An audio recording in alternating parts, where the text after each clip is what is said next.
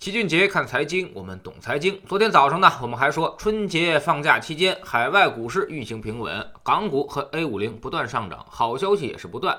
但没想到猜中开头没猜中结尾，确实给你来了个高开，而且高开的还挺明显的。沪深三百呢，直接干到了历史新高，但随后一下就风向变了，一路开始下跌。医药拖累了创业板，消费拖累了主板，双双高开回落。之前机构们抱团取暖的热门股，成为了下跌的重灾区。A 股这么一跌，起到了非常不好的示范作用。连涨好几天的港股也被带着下跌了百分之一点五以上。到了晚上，虽然美股没跌，但是中概股却下跌不少。像阿里巴巴跌了百分之二，拼多多和百度跌了百分之三，未来和小鹏跌幅更是超过了百分之五。连春节市场上最火爆的白酒都大幅下跌。经过了年前大幅上涨之后，昨天茅台呢突然大跌了百分之五。茅台出现如此大的跌幅可不多见，达到这个跌幅可能要追溯到去年七月了。当时也是经历了连续上涨之后，茅台股价在七月十六号跌了一个百分之七下去。昨天呢，按说茅台还是有个好消息的，茅台总工程师王力入围了中国工程院院士的候选名单。但这个事儿也引发了社会的轩然大波，大家都觉得一直说茅台是酱香科技，莫非这茅台自己真的都信了？这是真的要搞科技还是咋的？茅台上的最大科技无非也就是防伪技术吧。就凭着这个能给个院士吗？另外呢，还有人调侃瞎解释，说本来白酒卖的好好的，非得要成为院士，那就真的按科技股算了。所以茅台昨天也就大跌了。这事儿弄得中国工程院也很紧张，昨天呢赶紧发表回应，说选院士它是有流程的。底下的贵州省科协现在也只是推荐，现在只是一个公示阶段，后面还会有筛选。那意思就是说，这事儿不赖我，都是他们乱推荐的，大家可以放心，后面我会把关的。新华社还对这事儿临时发了个评论，说推荐增补院士要专业规范，不能有小算盘，还给扣了一个大帽子。个别地方的推荐环节曾出现行政化、利益化的苗头，这其实呢就是在指桑骂槐了。所以基本上在舆论的压力下，估计茅台总工成为院士这个事儿十有八九最后要黄。从这个事儿我们也能看出，大家说归说，闹归闹，对科技最起码的敬畏之心还是要有的。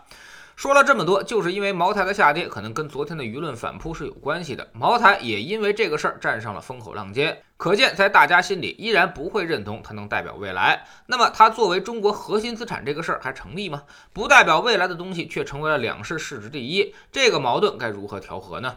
所以，价值观现在出现了一定的混乱。那么，是不是说茅台马上就要跌了呢？嗨，这个也不一定。根据老齐的了解，现在基金公司最头疼的就是手里拿了大量的茅台股票，完全不知道倒给谁。看起来好像往上拉升，大家皆大欢喜，但是茅台的业绩已经不可。能无限上涨了，业绩增速百分之十几，怎么可能撑得起六十倍的估值呢？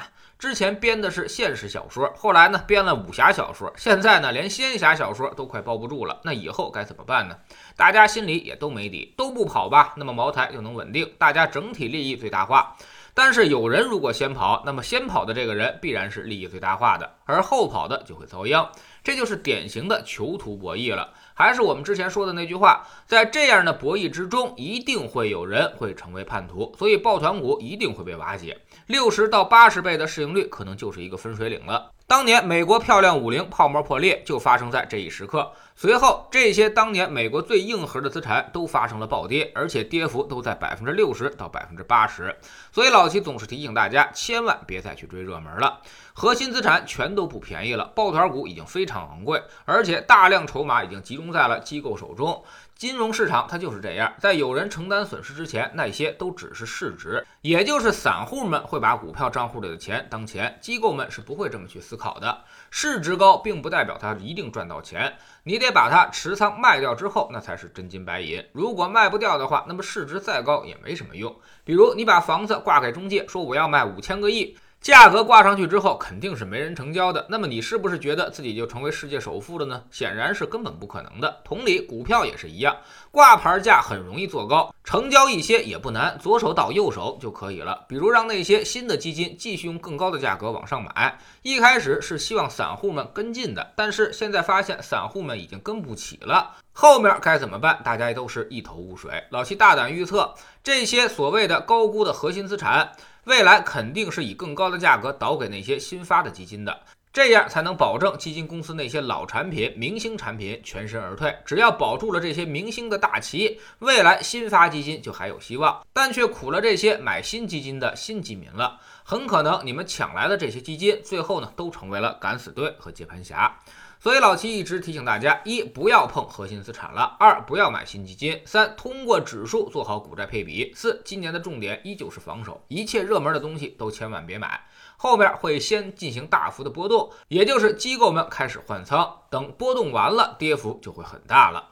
知识星球齐俊杰的粉丝群里面，我们每个交易日都有投资的课程。昨天我们给大家讲了一下量价关系，市场放量之后会出现情绪波动的行情，而一旦情绪驱动了，市场也就即将到顶。那么多大的成交量算是标志呢？